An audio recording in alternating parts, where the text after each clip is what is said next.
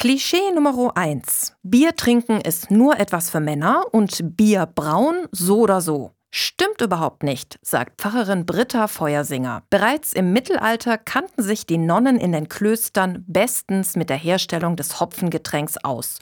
Und so gibt's bei der Bierprobe der Pfarrerin Starkbier von starken Frauen. Es sind natürlich alle eingeladen, aber es werden nur Biere probiert, die von Frauen gebraut wurden. Also nur Frauen, die am Sudkessel quasi stehen. Und deshalb wurde ich quasi auch als Referentin angefragt, um auch noch was, einen theologischen, leichten Input zu geben über Frauenkirchengeschichte Klischee Nummer 2. Pfarrer und Pfarrerinnen trinken doch kein Bier.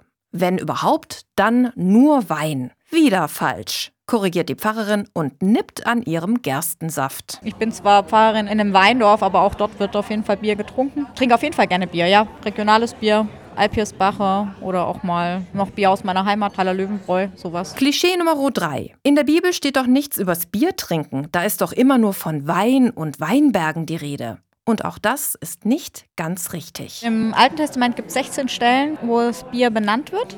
Im Gegensatz zu 1500 Stellen vom Wein. Na dann, Hopfen und Malz, Gott erhalts.